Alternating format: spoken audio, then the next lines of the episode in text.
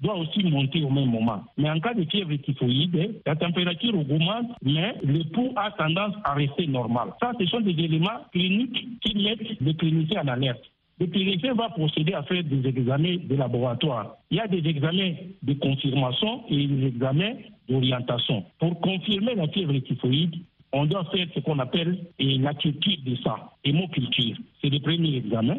On peut aussi faire la coproculture, c'est la culture hein, au niveau des selles. Pas seulement ça, on peut faire l'uroculture, la culture au niveau des urines. On peut faire aussi la biliculture. C'est principalement ces éléments-là qui aident les cliniciens à poser les diagnostics précis confirmant la fièvre typhoïde. Mais en dehors de ces éléments-là de certitude, il y a des éléments, ce qu'on appelle les diagnostics d'orientation.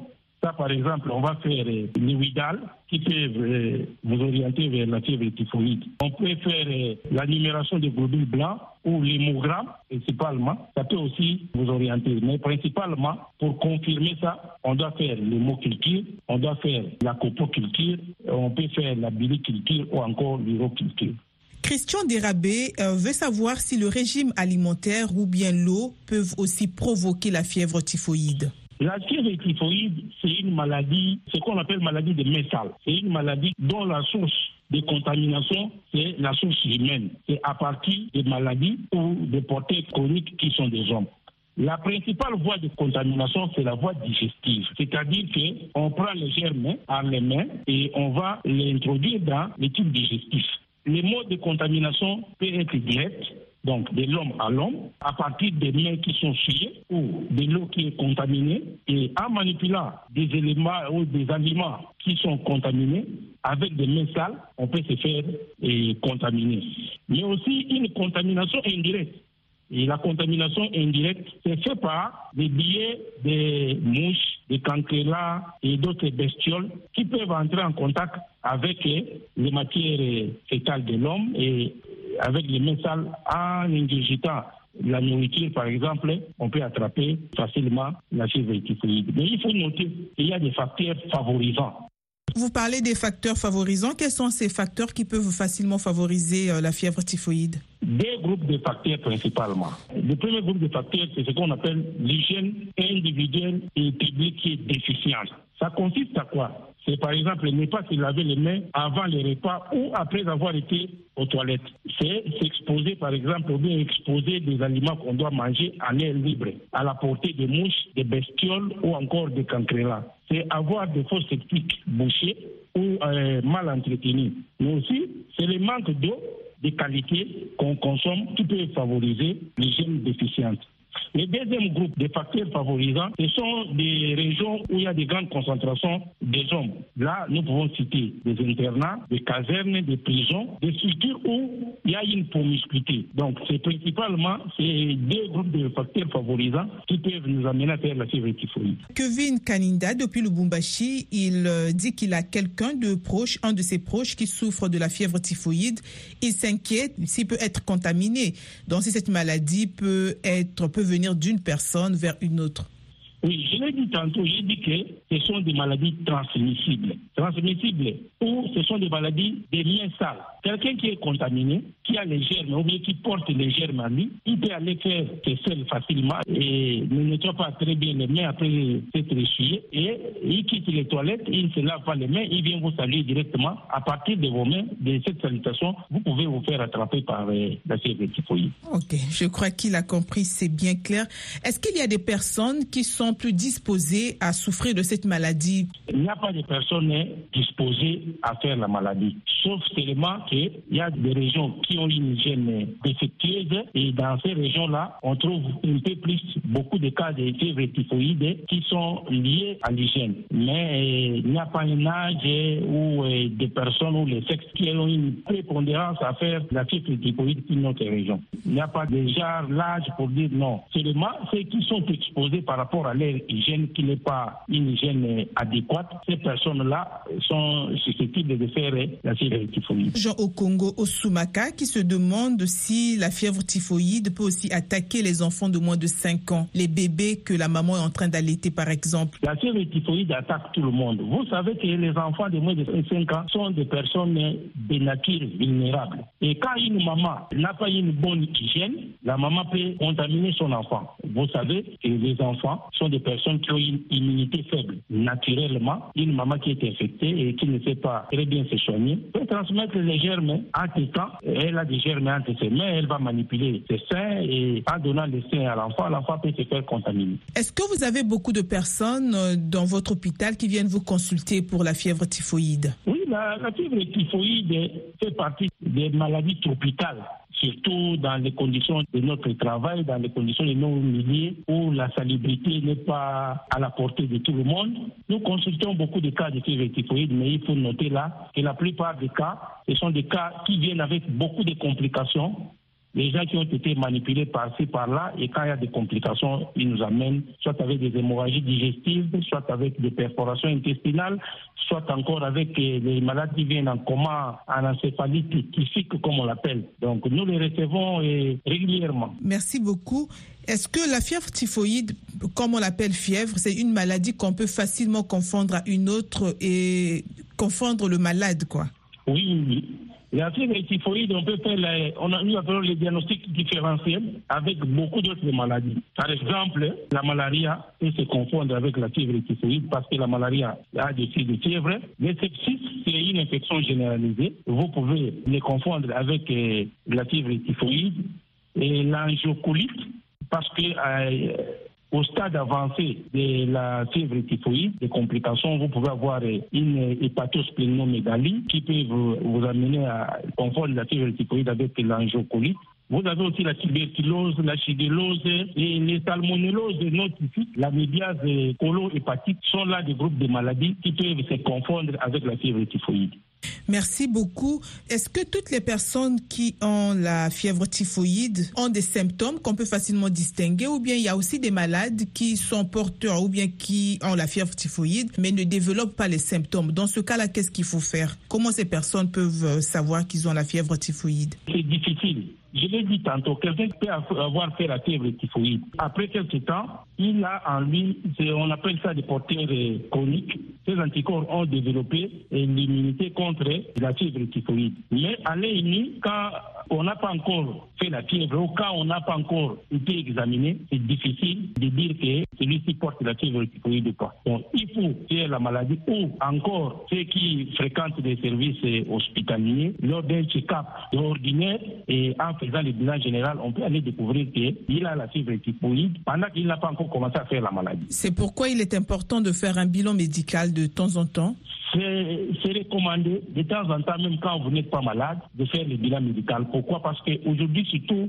les maladies euh, liées à la civilisation, hypertension, diabète, tout ça, insuffisance rénale, ce sont des maladies qu'on ne voit pas quand ça commence au début. Donc, quand vous avez les symptômes, la maladie s'est déjà installée. C'est comme ça on recommande à tout le monde, même quand quelqu'un n'est pas malade, régulièrement d'aller faire un check-up tous les trois mois, tous les six mois. C'est parfois pour aller découvrir ce que vous n'avez pas encore de symptômes. Parce que la plupart des temps chez nous, nous allons à l'hôpital seulement quand on commence à faire la fièvre, quand on commence à voir tel, tel, tel symptôme. Et souvent, la maladie a déjà pris de l'ampleur et vous venez la dénicher après. Merci beaucoup, docteur. Je pense que à cause du temps, nous allons nous arrêter ici.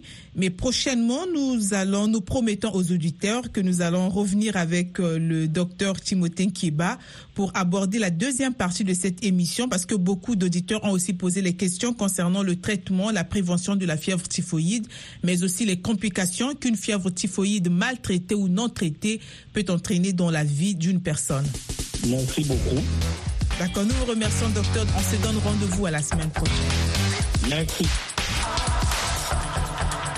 C'était notre discussion avec le docteur Timothée Kieba, médecin directeur à l'hôpital d'Idjofa dans la province du Bandundu en République démocratique du Congo. Notre discussion a porté sur la fièvre typhoïde. Voici le moment de suivre Carnet de santé avec les normes Cette semaine, dans Carnet de santé, le 1er décembre est la journée mondiale de lutte contre le sida et nous examinerons les progrès, les défis et les opportunités dans la lutte contre la maladie.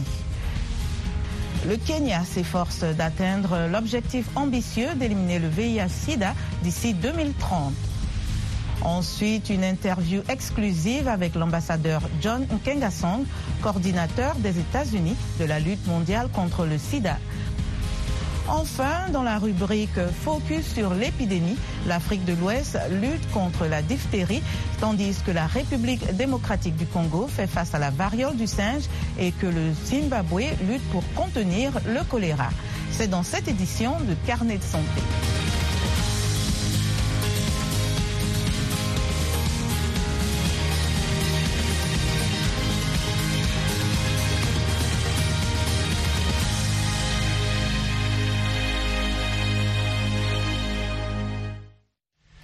Bienvenue, merci de nous rejoindre pour une nouvelle édition de Carnet de santé. La première journée mondiale de lutte contre le sida a été commémorée il y a 35 ans. Cette célébration mondiale offre une plateforme le 1er décembre de chaque année pour sensibiliser au VIH et au sida et montrer un soutien à ceux qui sont touchés par la maladie. Le thème de cette année est 35e journée mondiale de lutte contre le sida. Souvenez-vous et engagez-vous. L'Organisation mondiale de la santé affirme que le VIH a coûté la vie à plus de 40 millions de personnes dans le monde et demeure un problème majeur de santé publique à l'échelle mondiale. Bonne nouvelle, les décès liés au sida ont chuté de près de 70% depuis 2004, année la plus meurtrière, et le nombre de nouvelles infections au VIH est au plus bas depuis les années 1980, selon l'ONU-SIDA. Les données de l'OMS révèlent qu'environ 39 millions de personnes vivaient avec le VIH à la fin de 2022, dont les deux tiers en Afrique. Partons au Kenya, où 1,4 million de personnes vivent avec la maladie. Ce pays d'Afrique de l'Est a fait des progrès significatifs au cours de la dernière décennie dans la réduction du VIH. Le Kenya vise à éliminer l'épidémie d'ici 2030. Juma Majanga en parle depuis Nairobi. Dans le quartier de Dandora à Nairobi, nous allons à la rencontre de Lucie Wanjiku sur son lieu de travail. Wanjiku raconte qu'elle a senti sa vie voler en éclats il y a 13 ans lorsque, adolescente et mère de famille fraîchement sortie du lycée, elle a été testée positive au VIH. Tragiquement, son enfant est mort deux semaines plus tard. Malgré cette perte dévastatrice, Wanjiku a recollé les morceaux de sa vie et des années plus tard les a utilisés pour créer Positive Young Women Voices. Cette organisation communautaire défend et soutient les filles et les jeunes femmes touchées par le VIH dans le bidonville où elle a grandi. Nous voudrions avant tout que les personnes vivant avec le VIH se valorisent et restent sous traitement, qu'elles vivent pleinement leur vie. Ne vous servez pas de cette situation comme une excuse pour ne pas réaliser vos rêves ou atteindre vos objectifs. Depuis la découverte du premier cas de VIH au Kenya, il y a 40 ans, le pays a fait des progrès considérables dans l'amélioration de la prise en charge du sida. Par exemple, en 1996, la prévalence était de 10,3% dans le pays, alors qu'elle est aujourd'hui de 4,9%. Il y a une réduction de la mortalité, une réduction de la mobilité. Nous ne sommes donc plus à l'époque où l'on voyait une personne maigre, émaciée, et où l'on se disait que c'était le VIH-Sida. Les gens vivent en bonne santé et peuvent se mêler aux autres sans que leur statut soit connu. Sur les 1,4 million de personnes vivant avec le VIH au Kenya, 1,1 million suivent une thérapie antirétrovirale et 73% d'entre elles parviennent à une suppression virale, selon les données du ministère de la Santé du pays. Les nouvelles infections ont diminué de 78% et les décès liés au sida de 57% au cours de la dernière décennie. J'ai fait le test lorsque j'étais enceinte de deux mois et je ne l'ai plus jamais refait. Mais maintenant, à chaque visite à la clinique en tant que femme enceinte ou mère, vous devez vous faire dépister. Cela semble inutile, mais c'est vraiment utile. Cela peut vraiment aider. Et même lorsque vous êtes sur le point d'accoucher, vous êtes toujours testé. Le thème 2023 de la Journée mondiale du sida, célébré le 1er décembre de chaque année, est Let Communities Lead. Le docteur Lynette Juma affirme que les communautés jouent un rôle fondamental dans l'éradication du VIH en Afrique. Le plan d'urgence du président américain pour la lutte contre le sida, PEPFAR, a été créé en 2003. Depuis lors, plus de 100 milliards de dollars ont été investis dans la réponse mondiale au VIH à travers le PEPFAR, sauvant 25 millions de vies et prévenant des millions d'infections au VIH, selon le gouvernement américain. Pour en savoir davantage, nous nous sommes entretenus avec l'ambassadeur John Nkengasong, coordinateur de la lutte mondiale contre le sida pour les États-Unis. Le programme PEPFAR est un grand symbole de solidarité et d'attention du peuple américain envers le continent africain. Imaginons qu'il y a 20 ans, le VIH faisait des ravages sur le continent africain. Il y avait probablement des experts et des médecins qui pouvaient diagnostiquer le VIH, mais c'était la fin de l'histoire, c'était une condamnation à mort. Le PEPFAR est arrivé et, en 20 ans, il a sauvé environ 25 millions de vies, évité la transmission du VIH aux enfants par leur mère infectée, soit 5,5 millions de personnes. Je ne connais donc aucune intervention dans l'histoire des maladies infectieuses au cours de cette décennie qui a eu un impact aussi important sur les résultats. Les infrastructures et les systèmes de santé publique ont été considérablement renforcés en Afrique. Nous avons soutenu la création de plus de 3000 laboratoires en Afrique. Plus de 340 000 travailleurs de la santé publique ont été formés et environ 70 000 établissements de soins de santé ont été renforcés en Afrique. Ainsi, grâce à ce que PEPFAR a fait dans plusieurs pays, ils ont maintenant la capacité d'utiliser les mêmes infrastructures pour répondre à d'autres types de maladies comme la rougeole, les épidémies de choléra Ebola et récemment le Covid-19. Le Covid-19 a été un test permettant de voir ce que les infrastructures de santé publique peuvent faire dans les pays qui les possèdent par rapport à ceux qui n'en ont pas. Dans le cadre de la lutte contre le VIH, les pays qui ont réalisé des progrès significatifs sont ceux qui ont intégré la communauté très tôt. les communautés prennent l'initiative du dépistage et veillent à ce que les gens connaissent leur statut.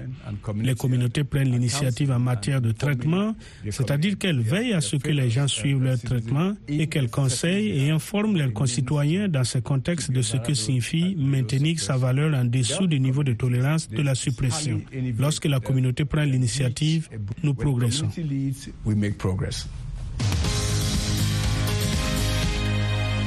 Au Mozambique, l'enquête nationale sur l'impact du VIH et du sida en 2021 révèle qu'une femme sur quatre âgée de 35 à 39 ans est infectée par le virus du VIH. Des associations comme Kindly Muka œuvrent pour sensibiliser et encourager le dépistage et augmenter le taux de rétention dans le traitement antirétroviral.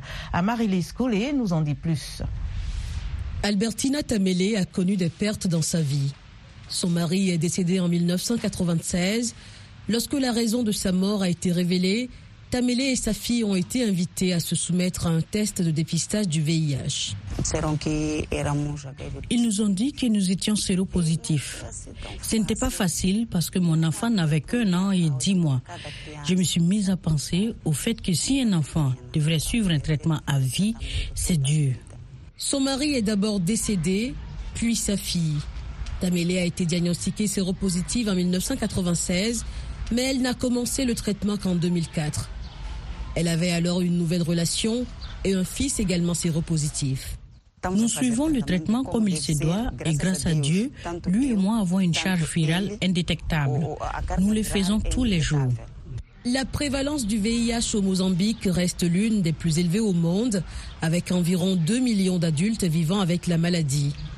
Selon l'enquête nationale sur l'impact du VIH et du sida au Mozambique, un adulte sur huit vit avec le VIH. Les femmes représentent 15% des cas. Alice, nom d'emprunt, a été invitée par un militant à faire un test de dépistage du VIH au cours d'une conférence. À leur grande surprise, le résultat s'est avéré positif. Elle avait 24 ans. Deux ans plus tard, ses parents ne savent toujours pas qu'elle est séropositive. Quand j'ai eu les résultats, je suis partie en pleurant. Ce n'était pas facile. J'ai eu le courage de le dire à ma cousine, mais je ne l'ai pas dit à mes parents jusqu'à aujourd'hui. L'association Kindly Muka a été fondée en 1998 à Maputo, la capitale du Mozambique. L'association s'engage à aider les communautés vulnérables touchées par le VIH-Sida en sensibilisant la population, en facilitant l'accès au traitement et en luttant contre la stigmatisation. Nous travaillons avec des personnes vivant avec le VIH et le sida, des orphelins et des enfants vulnérables. Nous examinons de plus près ce dont ils ont besoin afin d'apporter ensemble une réponse à leurs besoins.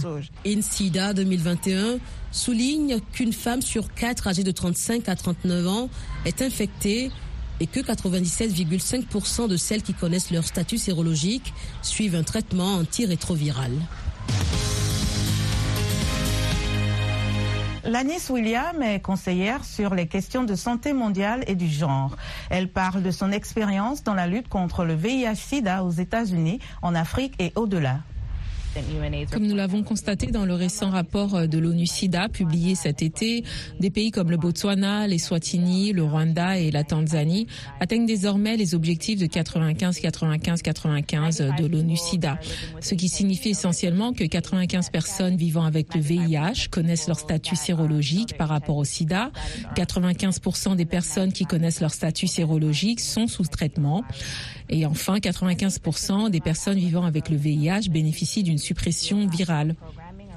Je pense qu'en ce qui concerne les adolescentes et les jeunes femmes en particulier, nous devons vraiment faire beaucoup plus de programmes pour lutter contre les inégalités entre les sexes et les normes sociétales qui exacerbent les infections par le VIH chez les adolescentes et chez les jeunes femmes. Nous devons en particulier nous assurer que nous abordons les questions relatives à la prévention et à la réponse à la violence fondée sur le sexe, que nous veillons à ce que ces questions soient intégrées dans les programmes de prévention du VIH, qu'il s'agisse de la prévention de la violence basée sur le genre ou de la réponse à cette violence. Nous avons constaté que de nombreuses stratégies étaient utiles pour veiller à ce que les adolescentes et les jeunes femmes continuent à aller à l'école, notamment pour réduire le risque de violence liée au sexe. Mais nous savons aussi que certains programmes se concentrent vraiment sur la lutte contre certaines des inégalités qui existent au sein des sociétés.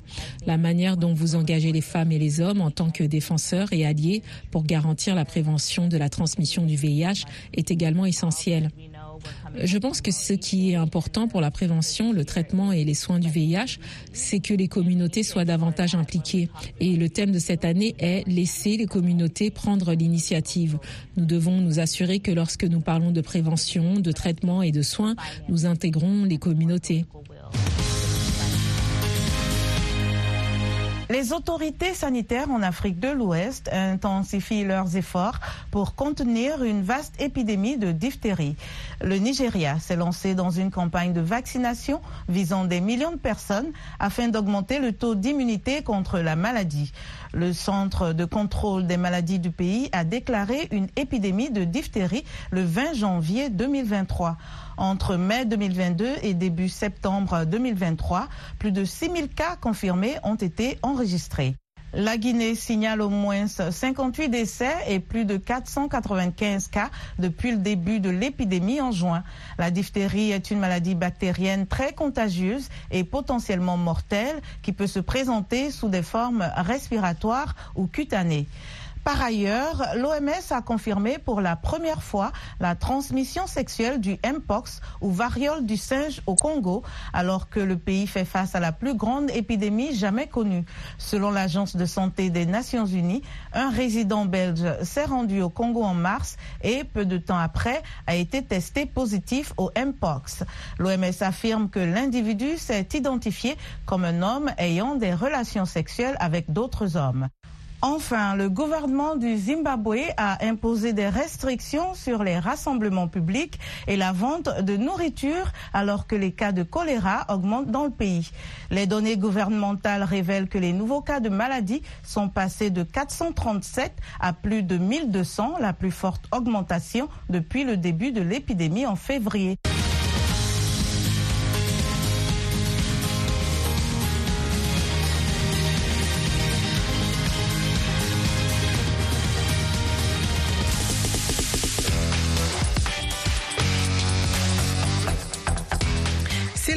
Votre santé, votre avenir. Nous avons parlé de la fièvre typhoïde, notamment des symptômes, des modes de transmission et aussi de ce qu'il faut faire lorsque survient cette fièvre. Nous étions en compagnie du docteur Timothée Kieba, médecin directeur à l'hôpital d'Idjofa dans la province du Bandundu en République démocratique du Congo. Ensuite, Linor Moudou vous a présenté Carnet de santé. Ce magazine santé a été réalisé grâce au concours de Michel Joseph et de John Allison qui était à la console. Talani à la présentation. Continuez d'écouter VOA Afrique et n'oubliez surtout pas de prendre soin de votre santé car votre santé, c'est votre avenir. C'était Votre santé, votre avenir, une production de VOA Afrique. Pour vos commentaires, vos questions ou vos témoignages, retrouvez-nous sur voafrique.com ou sur notre page Facebook VOA Afrique.